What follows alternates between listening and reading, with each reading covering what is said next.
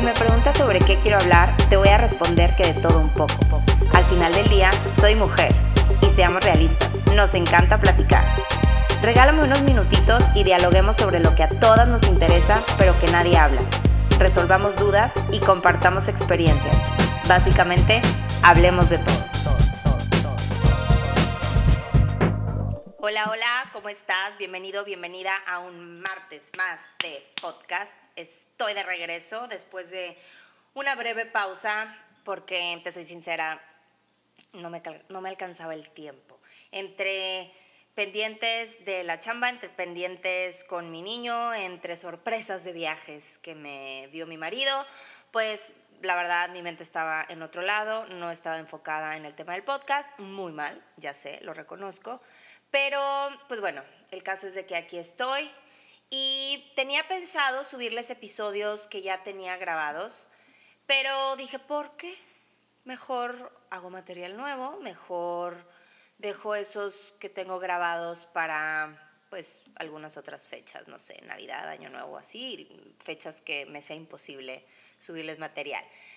Y bueno, empecemos. El día de hoy tengo un tema, o quiero platicar con ustedes un tema que a mí me costó muchísimo poder sacarlo de mi, de mi ser, de mi pecho, me costó muchísimo hablarlo con alguien.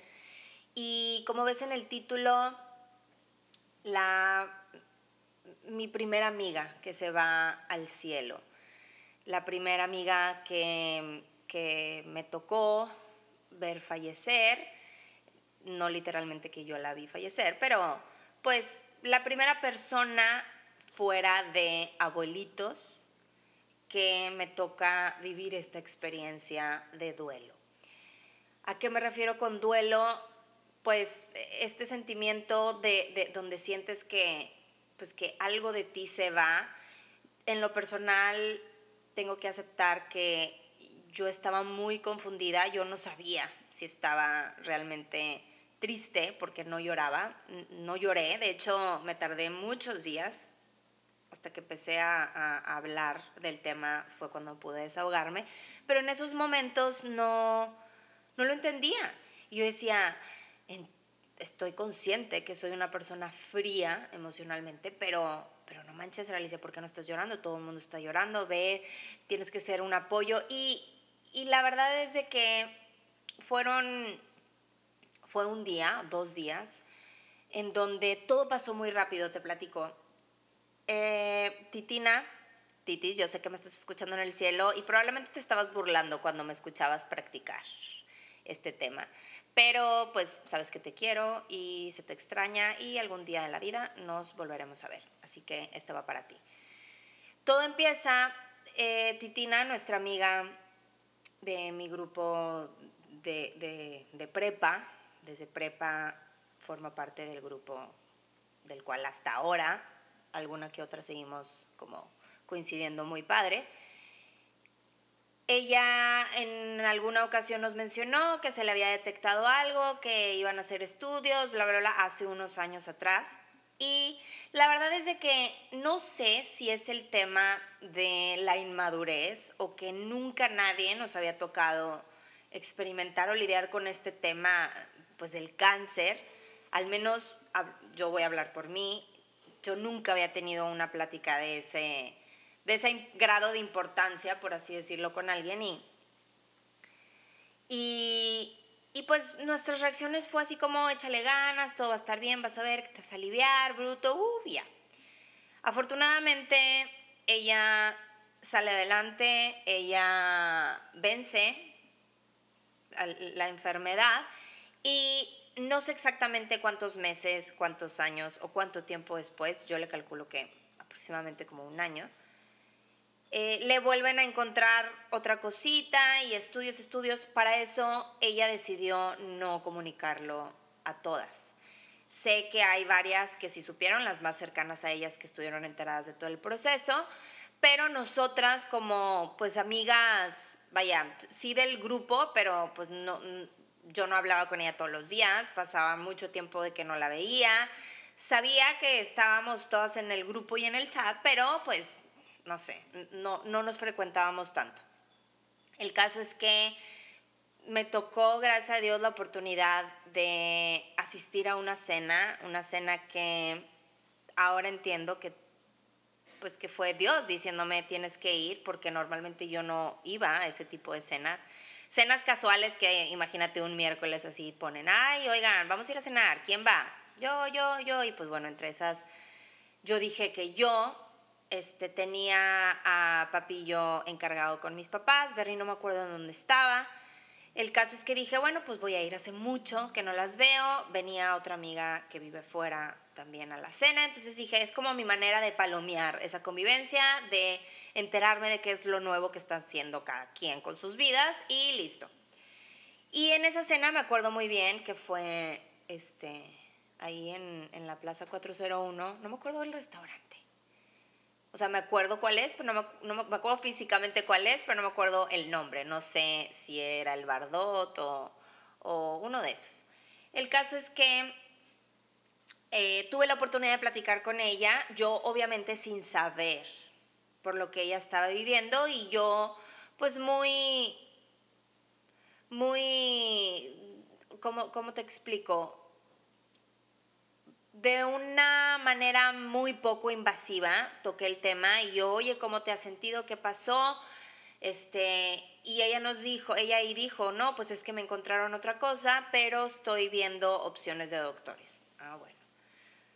Yo la verdad, en ese tipo de temas, siempre me gusta dar mi opinión, em, muchas veces, aun y cuando no me lo piden, pero en esta ocasión yo creo que por el tema de, de ser un tema desconocido para mí, dije, no voy a decir nada, solamente voy a escuchar. No, pues yo la vi muy tranquila, muy segura. Yo, ay, bruto, la decisión que tú tomes, Titina, va a ser la correcta. Bruto, sí, ya, chido. Sabes que te quiero mucho, sí, tú también sabes que te quiero mucho, Sara. Chido, bye. Nos tomamos una foto, este, y ya cada quien se fue para su casa. ¿Qué pasa? Meses después, no quiero equivocarme porque sé que alguna de mis amigas de ese grupo va a escuchar eso y no quiero equivocarme con datos, pero pues si me equivoco, perdónenme. Meses después recibimos todas en el grupo un mensaje de una de, nosotras diciéndonos que pues que nos pusiéramos a rezar, que Titina eh, se encontraba muy mal, no nos dio mayores detalles. Yo no sabía si había sido una recaída, yo no sabía si se había enfermado de algo más, si tenía un virus, no, no sabía nada. El caso es que de repente nos dicen, ¿sabes qué? Em, si quieren ir al hospital a verla, pues adelante. Vamos a estar, se nos permite ir a estas horas, quien quiera. Yo aún no entendía las dimensiones de lo que estaban diciendo. Y cuando llego al hospital, llego pues creyendo que iba a haber una, a una titina este, despierta, a una titina que nos iba a platicar, que nos iba a contar qué había pasado. Y cuando entro al cuarto veo una titina dormida. Y yo, pues muy bien, está dormida estaban ahí varias de mis amigas y es ahí en donde empiezo a entender las dimensiones del problema. Soy una persona sumamente callada, probablemente cuando no lo debo de ser, pero hay ciertas situaciones en las que me provocan entrar en shock, las que me provocan entrar en shock. Y yo creo que esa fue una de ellas. Em, ahí me enteré que pues estaba muy grave, que le habían encontrado, ya me dieron una explicación como un poquito más a profundidad y básicamente este pues la respuesta fue despídete de ella, no sabemos si va a despertar o no, pero pues mientras tanto eh, platica con ella, eh, despídete y ya. Yo todavía ahí tenía una pues un sentimiento de, de esto va a pasar, esto tiene que pasar, ella se tiene que despertar y todo esto lo vamos a recordar como un momento muy fuerte en nuestras vidas para cada una de las que estábamos ahí. Y ya, de algo nos tiene que servir. Y fue, no, no, me quiero, no me quiero, no quiero equivocarme, pero no recuerdo si fue un día, un día después o dos, no recuerdo. El caso es que mm, nos dicen otro día que estábamos ahí, la mayoría de las del grupo, y nos dicen, ¿sabes qué? Va a venir la familia, muchas gracias, pero pues se tienen que ir ya se imaginarán este, la intensidad de nosotras de que casi creo que hacíamos guardias ahí. Y pues yo creo que ha, de ser muy incómodo. Yo se los decía, a mí no me gustaría que estuvieran ahí de intensas. Les agradezco mucho su cariño, obviamente, pero pues hay que respetar, hay que respetar el espacio de la familia, de la mamá, del papá, de los abuelos, de los hermanos. O sea, entiendo que somos amigas y entiendo que había unas que eran muy, muy, muy cercanas a ella, pero pues hay que, hay que darle como espacio y tiempo a todo mundo. Y total, ya nos vamos, cada quien a sus casas, decimos, bueno, pues igual y hablamos más al ratito para, para ver quién va a venir en la tarde. Y en el Inter ya nos avisan que pues efectivamente Titina había fallecido. Este, y nos dan las indicaciones de cuándo iba a ser la misa y, y la velación y toda la onda me acuerdo perfecto, me acuerdo perfecto de estar ahí en la misa y de tener este sentimiento de no quiero estar aquí. Si pudiera saltármela y, y no y no vivir este momento, lo haría. Pero pues obviamente estaba este sentimiento de tengo que cumplir, tengo que estar para, para mis demás amigas. Eh, y tengo que lidiar con esto. Nunca he sido muy fan de eventos así, ni buenos ni malos, para, para serles sincera. No soy fan de festejos grandes, de hecho creo que nunca me he festejado así en grande, si acaso una vez pero no me gusta, no me gusta cuando eres de un tipo el centro de atención y no estoy diciendo que nosotras éramos el centro de atención, pero bien o mal, pues éramos como las amigas, este, nos dijeron que íbamos a entrar cada una con una velita, hicieron ahí una dinámica que yo decía, ¿por? ¿Por qué? Eh, yo pensando con mi mentalidad cerrada y, chiquita de, de enfocándome en qué es lo que yo quería cuando no me estaba dando cuenta que era lo que necesitaba. Y, y pensando un poco en estos temas, me di a la tarea de investigar unos cuantos puntos que para cualquier persona que esté lidiando con esto, claro que, oigan, nada más para que sepan, no, no, no soy psicóloga, no lo estoy diciendo desde un punto médico, simplemente es como platicar esta experiencia que a mí me tocó vivir, que muy seguramente algún momento de la vida te tocará vivir a ti con alguien, con, tus abuelos, con tus padres, este, y, y pues es ver la manera de cómo nos podemos apoyar entre todos.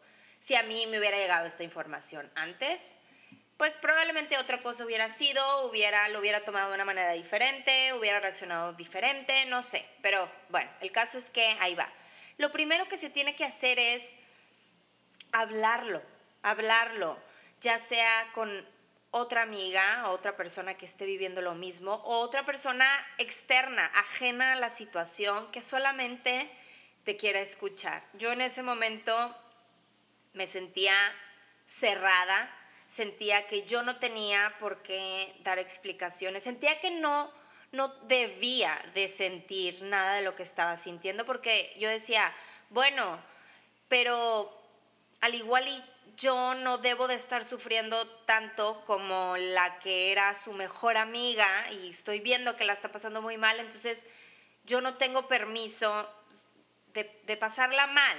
Y, y no, no es así, cada quien este, en este tipo de situaciones cada quien lo asimila a su manera, cada quien vive su proceso, por eso es algo muy, muy, muy frágil, es información muy frágil y, ay, no sé cómo decírselos, pero yo me acuerdo que yo platicaba ahí con amigas y yo les decía, pero es que ¿cómo estás?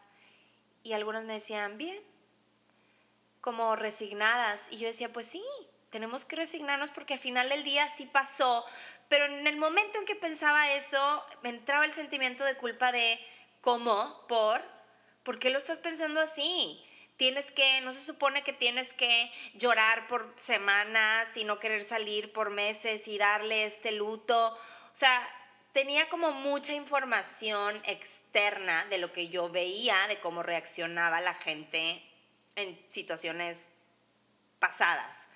Este, entonces, pues lo primero que tenemos que hacer es, obviamente, hablarlo con alguien. ¿Por qué? Porque es nuestra manera de desahogar. Yo, yo recuerdo que yo hablé con Bernie, mi marido, como dos días después, eh, un día después, y, y le dije, así me siento, estoy muy confundida, nunca me había tocado vivir algo así, siento que en mi mente yo lo estoy minimizando y me quiero hacerla fuerte, pero realmente no soy la fuerte. A la par estaba enojada, enojada con Dios, enojada con la vida, porque yo decía, ¿por qué? ¿En qué te basas para decir tú sí te quedas y tú te vas? ¿No se supone que existen los milagros? ¿Dónde estaba el milagro? Yo, yo sabía que tenía un tiempo pues alejada de, de la iglesia, pero todo el tiempo, todo el tiempo que estuve ahí en el hospital, estaba orando y estaba pidiendo y estaba dándole gracias a Dios de, la salud y del bienestar de Titina, de la salud y el bienestar de su familia. Y al ver que no había pasado nada, me hacía pensar como, ¿realmente me escuchas?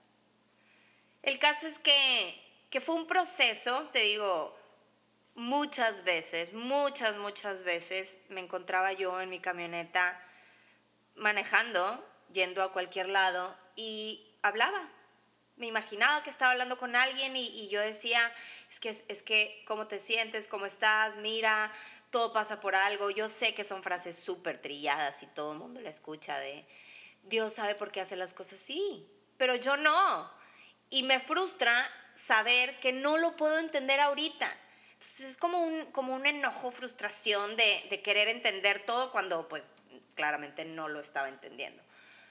Después, o a la par de eso, es aceptar nuestros sentimientos. Está bien sentirte normal, está bien sentirte muy triste, está bien sentirte como con esta incertidumbre de qué va a pasar, los días siguen como si nada, la vida debe de seguir como si nada o no.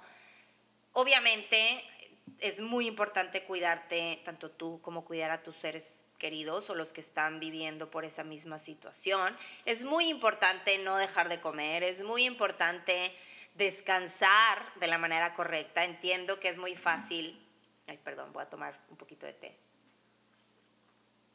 Entiendo que es muy fácil el, el tema que se nos va el sueño, y que no tienes ganas de dormir o que te quieres dormir pero no te puedes dormir por más que te están empastillando, porque pues hay casos, hay personas que necesitan de, de medicamento externo para, para poder lidiar en estos momentos, pero es muy importante cuidarte. ¿Por qué? Porque al final del día te cuides tú, o más bien, el que tú te descuides no va a cambiar nada. Es, se escucha muy triste y muy duro y, siempre me he considerado una persona muy directa y muy tajante, pero es la realidad. No, el que tú no comas, el que tú no le eches ganas, el que tú no digas, oye, ya, tengo que superar esto, no me va a ser fácil, no tiene por qué ser rápido, pero no tengo de otra. ¿Por qué? Porque la vida sigue. ¿Qué onda con, con mis seres queridos, en mi caso? ¿Qué onda con mi marido? ¿Qué onda con mi niño? Yo no quiero estar contaminando mi familia de pensamientos tóxicos o de pensamientos dañinos para mí, porque al final del día, si yo me estoy dañando, eventualmente va a repercutir pues en ellos también. Por otro lado, es tienes que tener la disposición de ayudar a los demás. ¿Por qué? Porque como lo dije al principio de este episodio, cada quien lo tomamos diferente, cada quien le cae de una manera y pues nada, nos cuesta echarle una llamadita a uno que otro. Yo sí me acerqué con algunas, no con todas, con las que tenía la confianza porque, te repito, no soy de esas personas que, o sea, soy de esas personas que nunca sabe qué decir. Nunca sé qué decir con, con situaciones a veces felices, mucho menos con situaciones pues tristes. Entonces sí me acerqué con algunas, sí les pregunté, ¿todo está bien? Aquí estoy para lo que necesites. Lo siento mucho, sé de un tipo lo que estás viviendo porque me está tocando vivirlo contigo, pero aquí estamos y lo que nos toca es echarnos porras entre todas y ayudarnos y salir adelante. Y por último, es celebrar, celebrar y recordar la vida de aquel ser querido, entender los buenos momentos, así sea uno, así sean dos, así sean mil, así sean recuerdos de, años atrás, algo, algo bueno, estoy segura que algo bueno te dejó esa persona. Y te repito, es muy duro entenderlo y aceptarlo. No quiero ni imaginarme cómo sea el tema de, pues no sé, un papá enterrar a, a un hijo, una esposa enterrar a un esposo. Hay, hay ciertos planes que no van de acuerdo a, cómo estaba la vida, cómo está la vida diseñada y, y en este caso, te digo, a mí me tocó experimentarlo con una amiga que aunque no es no era un miembro de mi familia directo, de sangre, por así decirlo, pues fue una persona con la cual tengo muchísimos recuerdos tengo muchísimas anécdotas, algunas chistosas, algunas no tanto. Tengo recuerdos de, una mujer valiente, de una, una mujer eh, muy fuerte, una mujer que donde ella decía sí, era sí o sí. Una mujer chiflada también, una mujer corajuda como yo. Y tengo muchos, muchos recuerdos que jamás se me van a olvidar. Y después de, que sucedió esto, tuvimos la oportunidad de como acercarnos un poco, no tanto como yo hubiera pensado que iba a pasar, pero bueno, todo pasa por algo. Eh, tuvimos la oportunidad de como juntarnos, de platicarlo, algunas se desahogaron, algunas no, em, y, y algo para algo sirvió. No estoy diciendo que qué bueno que se fue Titina, claro que no, porque va a hacer falta y va a ser extrañada cada uno de los días en que todas sigamos viviendo en este mundo. Y, no tiene nada que ver con que no la extrañemos, no, pero, pero creo que es muy importante recordar todo lo bueno.